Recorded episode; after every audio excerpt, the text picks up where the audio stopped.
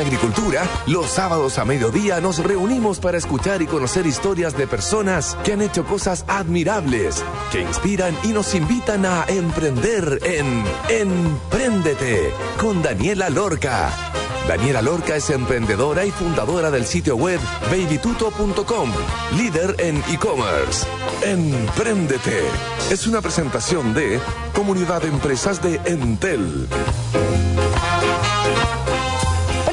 Auditores de Radio Agricultura, estamos en un programa más de Emprendete. Hoy día vamos a estar hablando acerca de moda. ¿Conocen esa app que se llama Cranberry Chic? ¿Cuál es el look que usa este influencer que me gustaría, esa camisa tan bonita y se vería tan lindo con mis pantalones?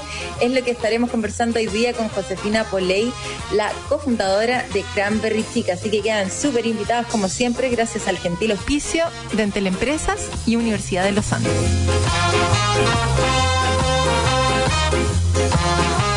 Hace unos años atrás, en el mostrador, la periodista Claudia Mellado partió con las siguientes preguntas. ¿Sabía usted que Chile es el país que más consume ropa en Sudamérica y que ese consumo representa la mitad del vestuario que se factura en toda la región? ¿Sabía usted que en los últimos cinco años el chileno ha aumentado un 80% su consumo de ropa, pasando de 13 a 50 prendas nuevas anuales en promedio? Datos que impactan, pero no para bien. ¿En qué momento pasamos de ser una sociedad que heredaba la ropa a una que compra lo que necesita en menos de 10 segundos?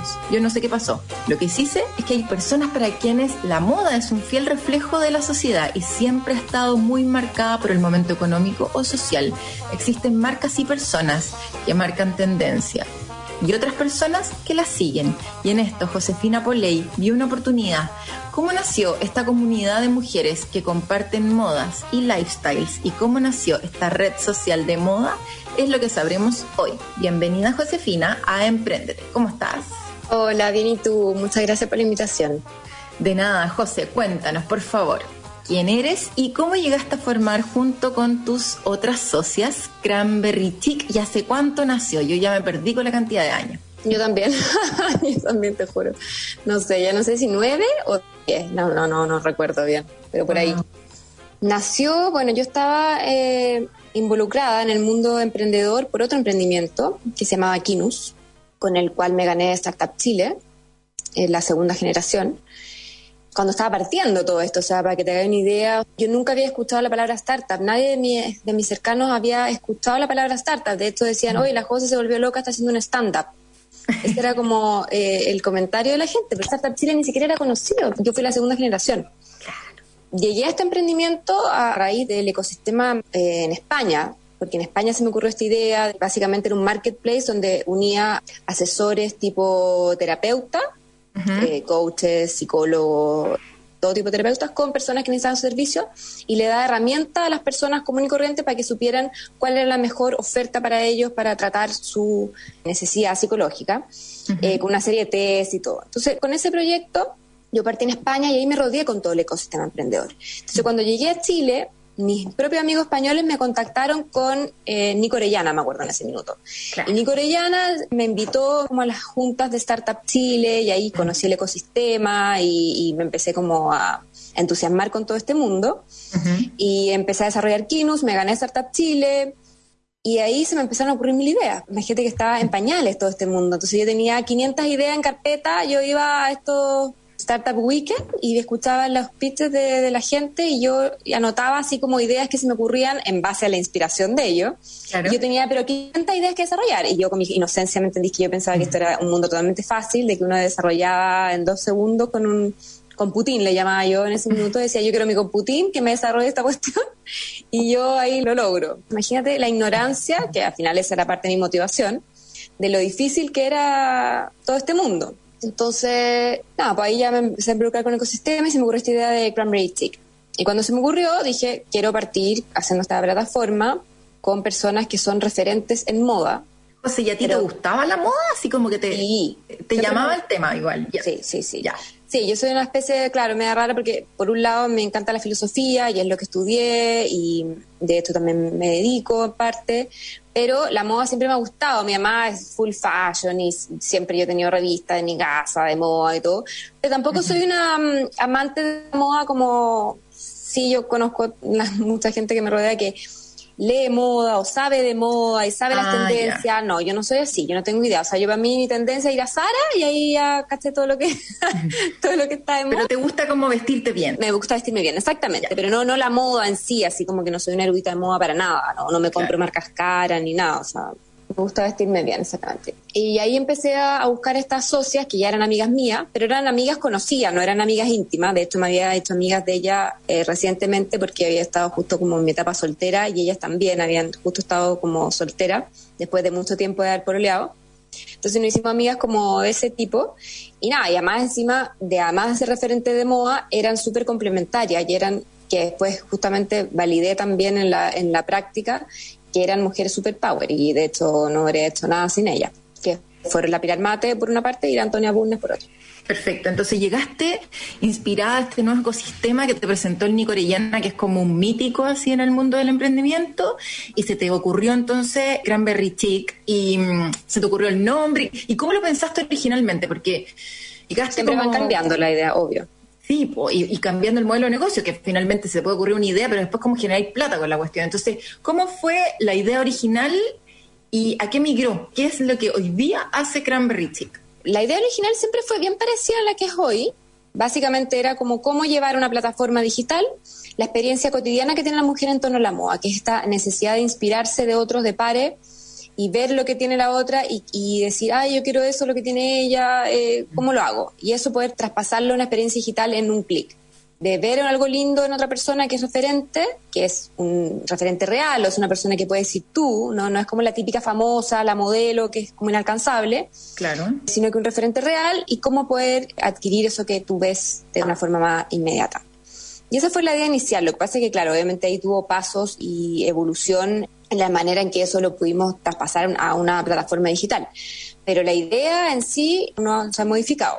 Ahora, Cranberry Tick igual dio un giro más que nada por su modelo de negocio, que fue súper difícil rentabilizar esta idea, porque en ese minuto no existían todas las marcas que tienen e-commerce como ahora con este boom del e-commerce. O sea, las marcas en general no tenían e-commerce y no tenían para cuándo, o sea, no, no les interesaba.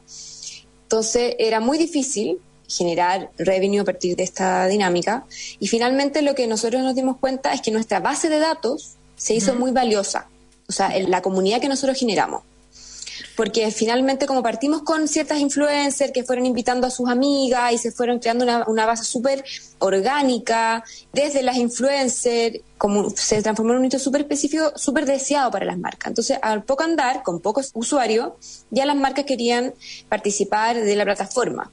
Entonces, nuestro valor a nivel de marketing fue mucho mayor que nuestro valor a nivel de plataforma de social e-commerce, que era lo que nosotros teníamos pensado hacer en un principio.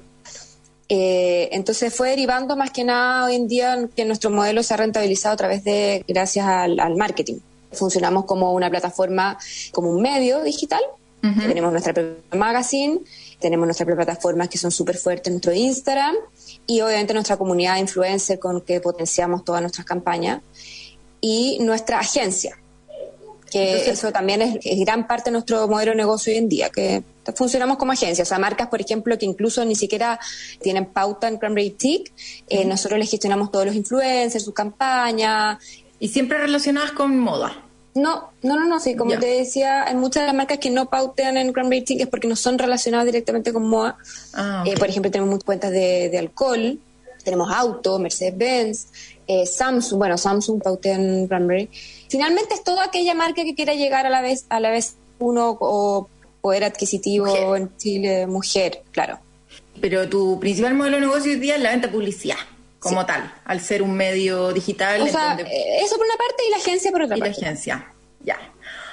Bacán. Entonces, por ejemplo, en este medio digital, ¿cualquiera puede subir su look? ¿Cómo funciona? Onda, yo digo, oye, es que me veo súper bien hoy día, me miro al espejo y, y te digo, oye, José, quiero subir mi foto a um, Cranberry Tick y en el fondo como para que la gente lo vea o eso lo curan ustedes, ustedes deciden qué fotos son las que finalmente se suben y ustedes están como recibiendo todo el rato personas, como tú decías, que inspiran en, en looks, pero que son personas comunes y corrientes. Ustedes reciben esas fotos todo el rato y deciden qué publicar. Y después, ¿qué es lo que pasa? Una persona dice, ay, me encanta este look, ¿Y cuál es como el paso siguiente? Como que me dice, ah, ya, este look es de la marca eh, Lara Lara y se puede encontrar en tal parte. ¿Cómo funciona en sí hoy día Cranberry Chic? En esa parte del, medio digital. Sí, eso ha cambiado un poco y va a cambiar también. Eh, nosotros generamos el contenido 100% de nuestra mm, app. Y ahí subía fotos cualquier persona. Okay. Cualquier persona se registraba y subía sus looks. Y de ahí las que iban teniendo mayor interacción se iban posicionando en un primer plano y de esos looks nosotros elegíamos looks del día. Ok. Pero en general era la misma plataforma daba la, visibilidad a cada influencer. De hecho, muchas de las influencers que hay hoy en día se generaron a partir de esa dinámica, que empezaron a subir fotos a Cranberry, y lo mismo pasó en Argentina, que se hicieron conocidas también por eh, la plataforma. Pero hoy en día nuestra app, de hecho ya no la puedes descargar, tenemos solamente la web responsiva y el app, bueno, que la gente ya la tiene descargada hace tiempo, todavía la tiene, pero no le hemos invertido más eh, plata porque de hecho la, hicimos tanto tiempo, piensas tú que esto fue hace ocho años atrás, nueve, diez, que ya está súper obsoleta. O sea, en el fondo tengo que hacerla de nuevo. Y eso es lo que vamos a hacer ahora. De hecho, partimos a programarlo este mes. Y ahí obviamente también lo voy a programar potenciando toda esta dinámica y que sean, ya sabiendo lo que la gente quiere en el fondo de Cranberry Chic, de poder encontrar eh, las combinaciones de los looks que tú querís, si tenías un abrigo camel, cómo combinarlo, dónde encontrar el abrigo camel que tú tienes. Hoy en día como que eh, nosotros estamos como una especie de híbrido actualmente. Que no estamos ocupando tanto nuestra plataforma, porque como te decía, no funciona muy bien, y estamos ocupando una herramienta que creamos momentánea, la puedes ver a través del link envío de Cranberry Tick y de varias influencers, donde ellas suben un look eh, a sus redes, a Instagram, y dicen, vayan a mi link envío a ver los detalles de mi look o a ver más looks de mío.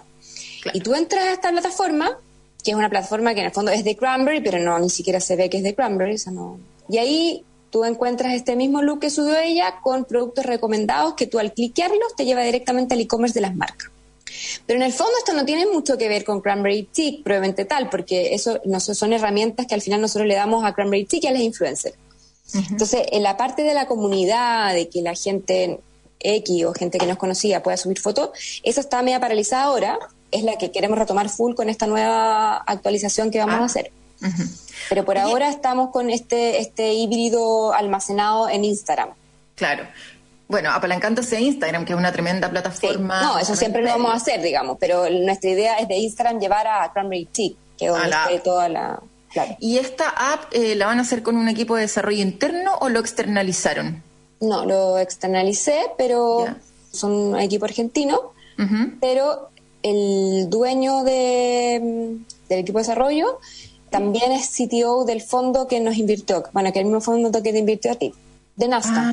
Bueno, entonces, sí, pues importante, porque uno vaya a externalizar tu principal herramienta, que es donde vaya a tener todas tus descargas, donde vaya a generar toda la interacción, entonces tiene que ser una tremenda, o sea, como un aliado casi que estratégico, porque después te dejan con la app a medio camino y uno... Claro.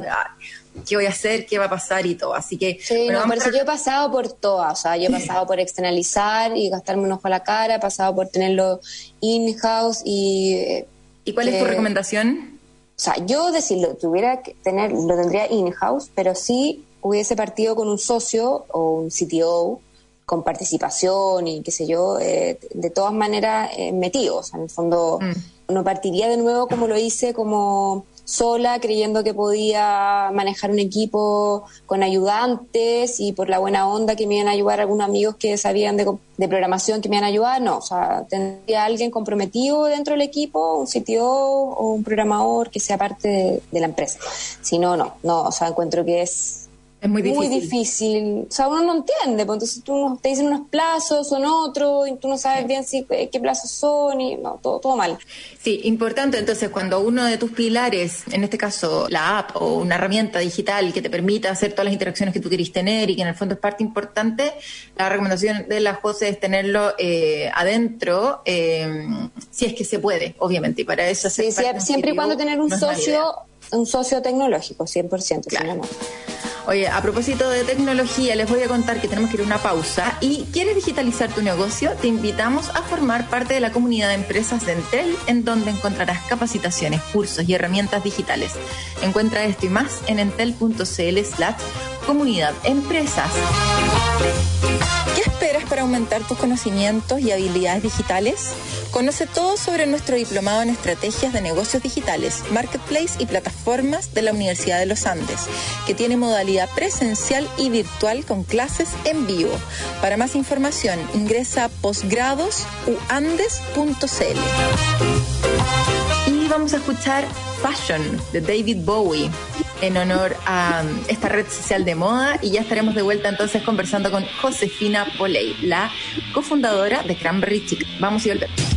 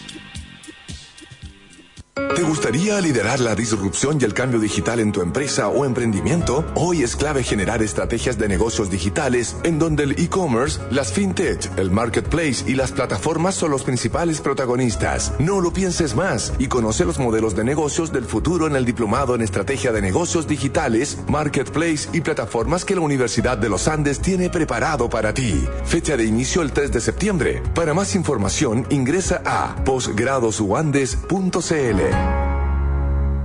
Hoy todo es digital. Las reuniones familiares, el entretenimiento y los negocios. Y aunque para muchas pymes digitalizarse pueda ser una tarea complicada, la comunidad en Teleempresas te la hace fácil. Encuentra todo lo que necesites para poder llevar tu negocio un paso adelante en la digitalización con capacitaciones, cursos, tutoriales, descargables y muchas herramientas tecnológicas para tu emprendimiento o pyme. Es fácil, gratis y para clientes y no clientes. Entra hoy a entel.cl slash comunidad empresas, porque tu negocio no está solo. En En agricultura es Empréndete con Daniela Lorca. Ya estamos de vuelta en el segundo bloque. Estamos conversando con Josefina Poley, la cofundadora de Cranberry Tick. José, hablemos acerca de la difusión y la estrategia que usaron. Que la app en verdad eh, estaba de moda eh, y funcionaba bien ¿Cómo se difundían? ¿Qué era lo que hacían? ¿Invertían principalmente en marketing online o hacían eventos? ¿Cuál fue su principal estrategia de difusión? ¿Cuál fue la que mejor te funcionó? Eh, yo me acuerdo que en su minuto nosotros tuvimos harta prensa Eh, por una parte por mis socias, que eran bien conocidas, entonces fue fácil conseguir prensa. Entonces, pero eso no, no nos dio para nada buenos resultados a nivel de usuario. Fue más bien como que se hizo conocida, como que la marca, posicionó la marca. Pero a nivel de usuarios y de descarga, no te diría que fue algo tan relevante. En ese minuto estaba partiendo Instagram. Instagram en ese minuto era como la gente lo ocupaba todavía para subir fotos y el tema como de creerse fotógrafo.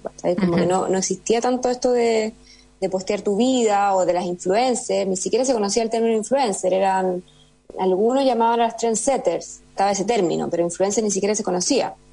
Entonces, pero igual Instagram empezó justo a crecer en esos años. Entonces, nosotros como hacíamos mucho evento para las marcas, eventos en tiendas o de lanzamiento, distintos eventos, como te decía, a las marcas le empezó a interesar mucho nuestra comunidad, nuestra base. Entonces, veían también que no solamente le el marketing, no solamente fuéramos agencia, sino que además le hiciéramos el evento.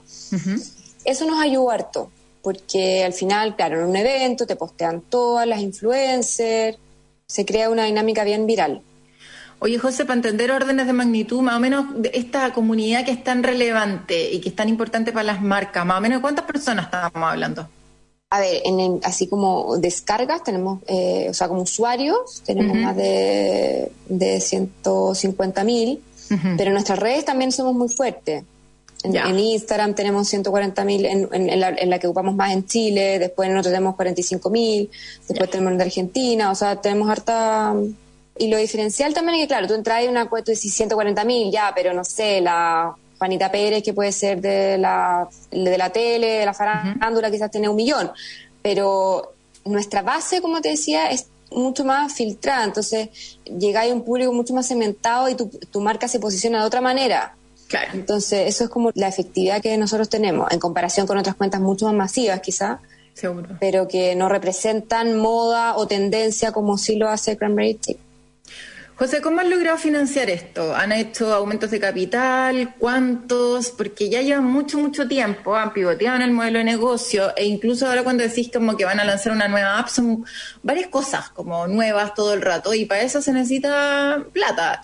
¿Se han ganado algún capital semilla? Cuéntanos cómo el proceso de financiamiento de Cranberry Six, si es que lograron ser rentables, más o menos cuándo. ¿Cómo fue este camino de, de poder financiar el crecimiento que han tenido? Bueno, lo primero que nos ganamos Startup Chile también, en la quinta ronda con Startup Chile, eh, con, con Cranberry porque yo en la segunda me había ganado con Kinos. Sí. Después de ahí nos invirtieron como en inversionistas pequeños, como amigos, conocidos, pero eso fueron montos eh, bajos, eso fue para partir, digamos, eso fue como como para empezar a tener una oficina, empezar a contratar los primeros programadores, como para eso nos ayudó. Y después ya automáticamente, antes incluso de lanzar, nos invirtió Nazca Ventures, que ahora se llaman Mountain Nazca. Y ellos nos invirtieron 350 mil dólares. en su minuto era bastante, ahora se invierte mucho más, pero en ese minuto era bastante. Y con eso estuvimos viviendo un par de años, no siendo rentablemente con número rojo. Y después ya se nos acabó la plata y fue como, o morimos, tenemos que rentabilizar esto como sea. Pasamos por el Valle de la Muerte, pero con todo. Mucho tiempo, de hecho fue agotador, un periodo muy agotador de no tener plata, de no, de no llegar a fin de mes, de no poder pagar los sueldos. Eh, mucho tiempo, o sea, fue bien desgastante a nivel de, socio, de todo, fue bien desgastante. Pero ahí menos mal, gracias a mi socia, la, Antonia Bunne, ella como que siempre creyó mucho en el modelo más práctico, ella no, no es tan como soñadora como yo, por así decirlo, con el tema más tech. Entonces ella empezó a rentabilizar mucho con tema agencia, tema, el modelo más tradicional, digamos, de marketing. Y gracias a eso sobrevivimos. O sea, y ahora nos va, o sea, no, no, con este modelo no vamos a llegar a ser, obviamente, un emprendimiento tecnológico escalable eh, como los que se pretendía en un principio cuando nos invirtieron en el fondo. Pero somos rentables y está... Funciona el modelo. Funciona el modelo, exactamente. Excelente. Eh, hablemos del equipo. ¿Cuánta gente trabaja actualmente en Granberry Tick? Y también háblame de la sociedad. ¿Se han mantenido las tres socias? ¿Siempre fueron socias como que trabajaban en Granberry Tick? ¿Las tres siguen trabajando? ¿O qué pasó con eso? Y si siguen siendo las tres socias y todo bien, ¿cuál fue el secreto de mantenerse bien con las sociedades, sabiendo que las sociedades normalmente se terminan rompiendo, sobre todo cuando hay momentos difíciles como el que tuvieron que pasar ustedes y cientos de miles de otros emprendimientos por los cuales hemos pasado por lo mismo, que en el fondo es mm. como el número es tan malo, no podemos llegar a fin de mes y de todas maneras que se produce una tensión ahí en la relación. Sí, sí, súper tensión, porque además que son socios que pueden tener mil otras oportunidades también de hacer cosas. Entonces al final era como hasta qué punto uno está dando, dando y renunciando a cosas por, por algo. Pero gracias a Dios, las dos socias que elegí en el fondo fueron súper comprometidas y súper amañadoras, cada una en su minuto, cada una en su rol, digamos. La primera pregunta que me decía, ¿cuánta gente trabaja en Cranberry Six? Somos alrededor de 10, 11 ahora. Y las socias que partí, que fueron la Pilar Mate y la Antonia Bunne, la Pilar, ella tenía un rol más, no tan del día a día, pero su rol era súper importante.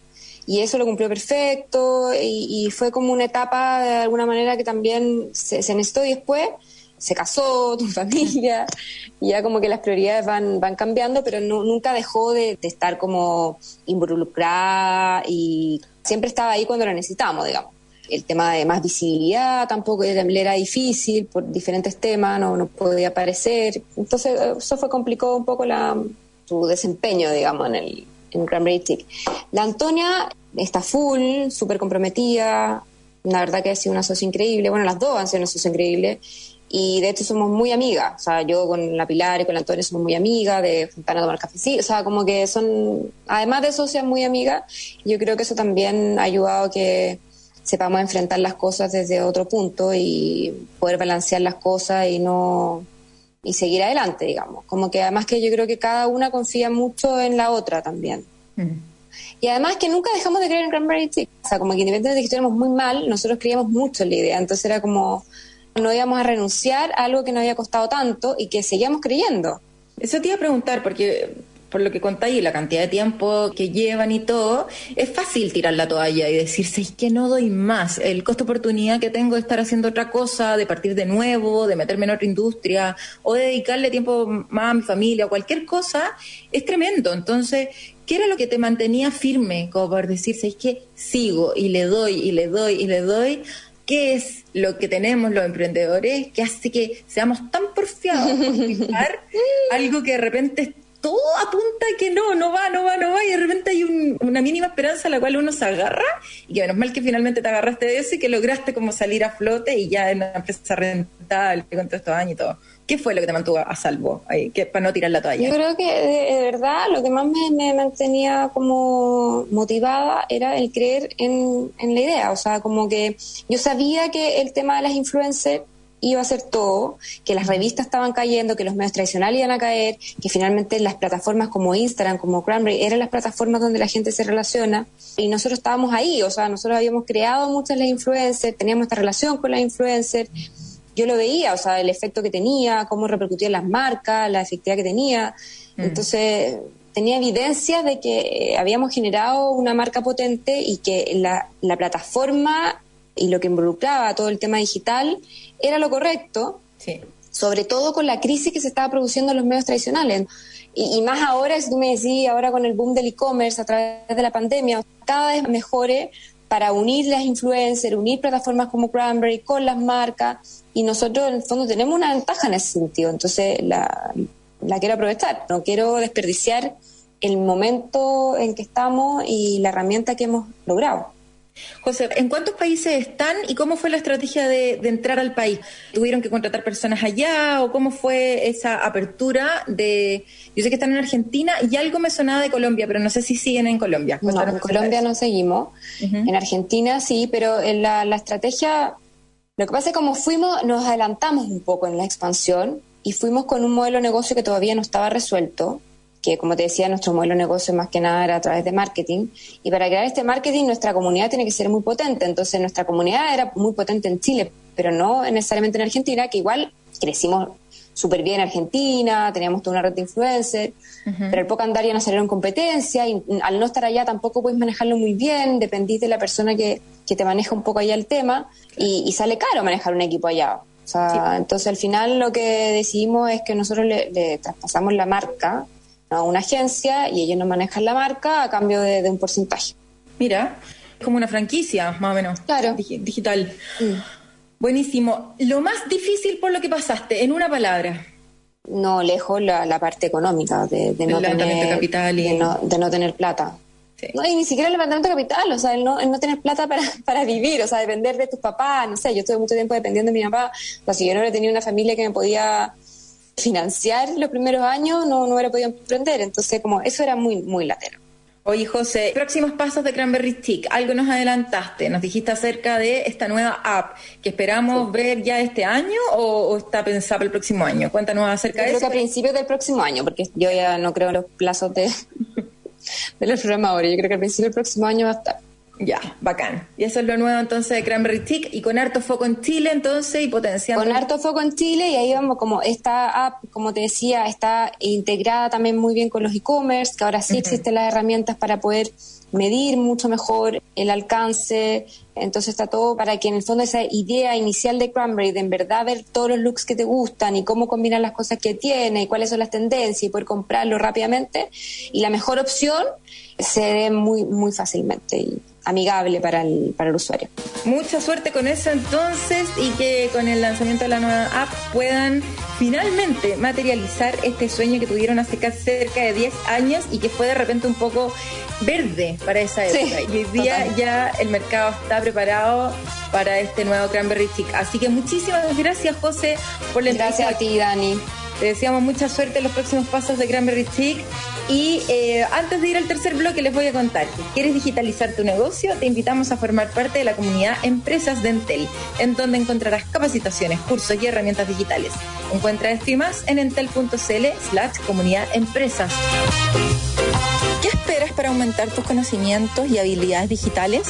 Conoce todo sobre nuestro diplomado en estrategias de negocios digitales, marketplace y plataformas de la Universidad de los Andes, que tiene modalidad presencial y virtual con clases en vivo.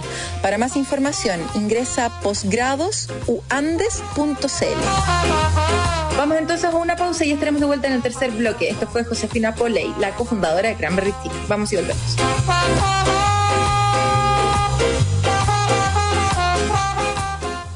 Todo es digital. Las reuniones familiares, el entretenimiento y los negocios.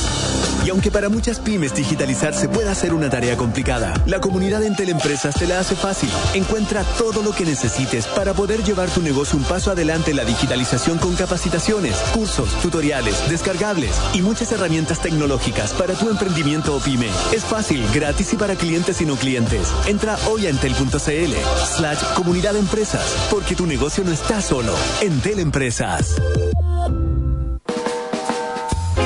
En agricultura es Empréndete con Daniela Lorca. Ya estamos de vuelta entonces en nuestro tercer bloque. Hoy día contamos con nuestros queridos amigos de Entel, en especial con Camila Aldunate, jefe de marketing de contenidos de Entel Empresa. Hoy día vamos a estar conversando acerca de los beneficios y tips para una buena gestión del email marketing, que tanto da que hablar mailing, cómo nos comunicamos con nuestros clientes, cómo les mandamos la información, un tremendo tema, sobre todo para el e-commerce. Camila, bienvenida, Emprendete, ¿cómo estás? Muy bien, ¿y tú? Muy bien, gracias. Cuéntanos, por favor, para todas las personas que nos están escuchando, ¿qué es el email marketing y cómo se diferencia de otros canales de comunicación con nuestros clientes? Súper importante la pregunta. A ver, el email marketing es una forma de comunicación directa con los clientes o potenciales clientes que se basa en el envío de correo electrónico y se diferencia de otros canales de comunicación primero en que es atemporal. En el fondo no necesito que la persona que quiero contactar esté disponible para recibir mi, mi mensaje exactamente en el momento que se lo entrego. O sea, en el fondo es asíncrono. También en que es fácilmente personalizable y a pesar de que el envío sea masivo. Entonces logra mayor engagement con los receptores. Sí, pues, y al final tiene un tema como de branding importante, porque si bien las personas no necesariamente abren el correo en ese momento, a esa hora, bla, bla, pero ya te llegó y ya por haber visto en tu bandeja de entrada un mail de esa empresa, de ese, del comercio, digamos, como que uno lo va guardando ahí en, en algún espacio dentro de la cabecita. Camila, ¿cuáles son las ventajas de contar con email marketing dentro de mi estrategia de marketing? Sí, súper ligado a lo que tú decís recién del branding. Primero te da notoriedad e imagen de marca frente a los prospectos, sí o sí. Claro. Eh, ya sea por la bandeja de entrada o ya cuando hay una apertura eh, con los logos y todo lo que puede hacer dentro de una pieza de correo, te da notoriedad e imagen de marca. Seguido de eso es el, está el hecho de que es un canal eh, barato comparativo a sus beneficios y a muchos otros canales, por lo que puede generar un alto retorno. Eh, existen además varias oportunidades de impactar a lo, a lo, largo de un mismo día, en el sentido de que en el, de los usuarios de Internet en Chile aproximadamente un 80% confirma que revisa su correo no solo una, sino varias veces al día. Entonces, en el fondo hay varias oportunidades de, de impactar a las personas. También, como había mencionado antes en el primer punto, que se pueden personalizar, lo que genera mayor engagement a las personas que quieras captar. Uh -huh. Y que además no interrumpen el día a día con su mensaje, como si fuera una llamada. Por ejemplo, cuando tú llamas a alguien para contactarlo y contarle algo, puedes interrumpir lo que está haciendo en ese momento. En cambio, con el correo, eh, la persona lo ve en el momento en que la persona puede verlo y sí. es, es, mucho más natural. Y como es muy relevante en toda empresa, te permite medir fácilmente lo del email marketing. En el fondo, te permite saber tasa de apertura y puedes ver en el mensaje, en el fondo, eh, qué tracción tuvo y todo lo que se permite medir fácilmente te permite como tomar acciones correctivas. En el fondo, todas las tasas de clics, todo lo que tú puedas saber del correo te permite tomar acción. Sí, eso es súper importante. Todas las métricas relacionadas con el newsletter y en el fondo te da información para poder mejorarla. Oye, ¿sabéis que mandamos un subject de repente demasiado malo y el open rate, la tasa de apertura que tuvo, fue malísimo? Nunca más usemos este subject. Entonces uno va aprendiendo también de esto mismo. Claro. Muy positivo. ¿Qué tipo de emails en tu experiencia son los que no se debieran dejar de enviar? ¿Y nos podrías dar algunos consejos, tips relacionados con esto? Sí, a grandes rasgos, eh, creo que los correos que no se pueden dejar de enviar son los que aporten valor a la persona que te quieres dirigir. Como que siempre hay que pensar en el fondo como, ¿qué es lo que hago yo? ¿Qué, uh -huh. ¿Qué, es lo que tiene mi empresa en el fondo que le puede servir a esa persona a la que yo me dirijo, que yo le cuente, que yo le agregue valor, que yo le enseñe? En el fondo, ¿qué contenido de valor le puedo entregar? Eso es como lo que no puede faltar es mucho más valioso como la estrategia como de contenidos en los correos que directamente obviamente la publicidad de promociones que obviamente también sirve pero son como cosas distintas. Tampoco deberían faltar los correos de bienvenida. Si por ejemplo tienes por ejemplo una web con login o mm. un blog no deberían faltar los correos de bienvenida para que la gente se sienta como recibida en la empresa. Y finalmente si también tu foco es un e-commerce eh, nunca pueden faltar los correos que le den a la visibilidad a las personas. Por ejemplo las compras, que en el fondo le den el traqueo de, de, la compra, que le digan, que le anticipen el estado de su compra y le quiten las inquietudes incluso antes de que las tengan. Eso es como súper importante. Y dentro de los tips que podría dar, es siempre, siempre, siempre testear. La mayoría de las herramientas de email marketing te permiten testear, ver cuál es el mejor asunto, eh, qué correo, por ejemplo, que pieza está teniendo mayor clic y todo el tema, y estar siempre testeando, testeando, testeando para en el fondo ver cuál es la, la pieza de correo a la que mejor le va.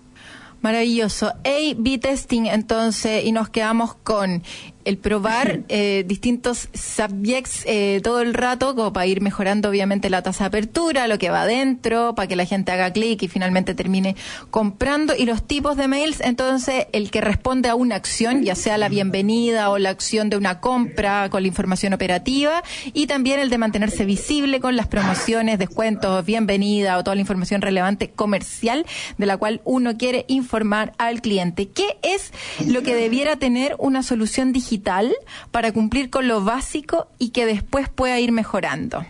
Ya, para mí, el desde de una solución de email marketing es la personalización Ajá. y que te permita la automatización de ciertas acciones.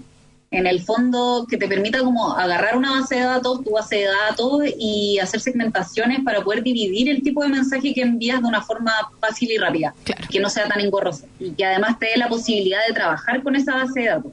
Después está como el hecho de la escalabilidad, que en el fondo si la empresa crece, uno pueda seguir utilizando esta herramienta de email marketing y, por ejemplo, conectar con otras herramientas. Si estamos en el caso, por ejemplo, de una empresa chiquitita que después de un tiempo integra un CRM un RP, que esta herramienta de email marketing se pueda conectar con estas otras herramientas después ya en el tiempo cuando sea más grande.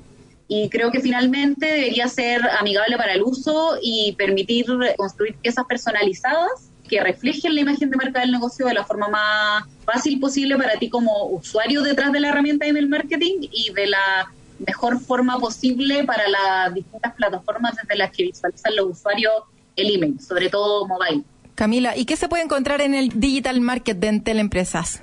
Bueno, en el Digital Market de Teleempresas tenemos una herramienta de email marketing que responde a toda esta este y más, y mucho más que yo les estoy diciendo. Y todo esto lo pueden encontrar en entel.cl slash digital market. Esta herramienta tiene personalización, tiene eh, automatización de ciertas acciones, te permite tomar bases de datos y mm, conectar con ciertos CRM y nada, es una herramienta de email marketing súper completa, súper buena, eh, a un precio súper barato y competitivo para el mercado. Maravilloso, como siempre, nuestros queridos amigos de Entel. Muchísimas gracias, Camila, por toda la información. Esperamos que haya sido útil para todos los auditores, como siempre, en este espacio dedicado a compartir experiencias y lo bacán que tiene Entel Empresas con respecto a la digitalización. Muchísimas gracias, que esté súper bien. Chau, chau. Chau, que esté bien. Estamos conversando con José Manuel Correa, el director ejecutivo de Endeavor. ¿Cómo estás? Muy bien, gracias Dani por la invitación. De nada. Oye, hemos hablado harto de Endeavor en estos capítulos de emprendimiento eh, acá en Emprendete. Cuéntanos, por favor, ¿qué es Endeavor? ¿A qué se dedica? ¿Cómo nace? ¿Con qué propósito? Etcétera. Perfecto. Sí, Endeavor es una ONG que está en más de 40 países y su único foco es ayudar a estos emprendimientos de alto impacto que generan impacto importante en las economías locales y que muchas veces por haberse desarrollado en países en vía al desarrollo a los emprendedores les cuesta mucho más escalar y empujar esos procesos de crecimiento. Entonces, hace mucho tiempo atrás, como 23 años atrás, la Linda Rottenberg, que es la fundadora, con Peter Kellner, vinieron a Chile, de hecho se funda en Chile, y se dieron cuenta que, que, claro, que las condiciones no eran las mismas para los emprendedores, que evidentemente había que considerar en el lugar en el que estaban y que quizás ella podía hacer algo, y ahí se imaginó un poco cómo estructurar una red global que ayudase a esos emprendedores con conocimiento, con contactos, con conocimiento y, y bajadas más técnicas a través del mundo, para en el fondo ayudarlos es un proceso de escala, porque al final nosotros creemos que el emprendimiento es uno de los instrumentos más importantes para generar movilidad social. Y, mm, pero para eso se necesita mucha ayuda. El, emprender, tú lo sabes muy bien, es una carrera bien solitaria, es bien difícil, no tienes mucha ayuda. Entonces, con eso se estructura esta red y se empiezan a, a abrir oficinas. La primera que se abre en Chile en paralelo con la de Argentina. Y hoy día ya estamos en más de 40 países y tenemos emprendedores de, somos agnósticos de la vertical, eh, en verdad tenemos emprendedores de, de distintos tipos, eh, asociados a distintas industrias y los ayudamos en su proceso de crecimiento porque creemos que el emprendedor al final, este tipo de emprendimiento de alto impacto genera un impacto profundo en las economías locales, generando empleos de calidad con base científico-tecnológica, que es más lo que creemos nosotros, y eh, desarrollo tecnológico también, que en el fondo es altamente escalable porque puede ser fácilmente exportable para las necesidades que tienen en otros países. ¿Cuántos emprendedores de hora hay en Chile actualmente? 168 en Chile. 168 en Chile. ¿Y en el mundo? Sí. Eso va cambiando todos los meses, pero vamos en 2000 y algo. No, no te podría decir el, pero un tremendo número. ¿Y qué hay que hacer para poder ser parte de la red? Así, todas las personas que están escuchando y dicen, oye, pero si es que mi emprendimiento puede generar un impacto, puede escalar enormemente, bla, bla. Me gustaría ser parte de esta red, eh, de esta ONG que finalmente entrega herramientas, recursos y, y acompañamiento, etcétera para lograr eh, generar el impacto que se quiere generar con esta empresa dentro del país y obviamente en el mundo completo. ¿Qué hay que hacer para estar dentro de la red? Sí, perfecto. Ahí tienen que postular. Nosotros en el fondo recibimos postulaciones de emprendedores con sus empresas y ahí empiezan un proceso de entrevistas con nuestra red que van evaluando en el fondo el nivel de madurez y de fit que tiene la empresa con lo que hacemos nosotros. Porque nosotros, nuestro expertise está, y a, nivel global, está muy enfocado en estas empresas scale-ups que llamamos, que son empresas que ya pasaron por la etapa inicial, que ya tienen un producto o una tecnología y que están en, desafíos más grandes como de levantar capital o de empezar a expandirse a nivel global. Entonces, lo primero que les diría es que si están en una fase muy inicial todavía, desarrollando el producto, todavía no es Endeavor. Hay otras organizaciones en el ecosistema que tienen el foco, y hay muchas, de hecho, que tienen el foco de ayudar a ese tipo de emprendedores. Cuando ya tienes un producto que puede ser, nosotros, ojo, a veces se confunde como que Endeavor estamos solo enfocados en innovación dura. Nosotros trabajamos con innovación en el modelo de negocio, y también con innovación más dura. Tenemos emprendedores que pueden estar trabajando en biotecnología, por ejemplo, como los Cura Biotech o como la Chávez en el norte, eh, pero también tenemos emprendedores con plataformas que en el fondo están haciendo o resolviendo problemas de una manera innovadora.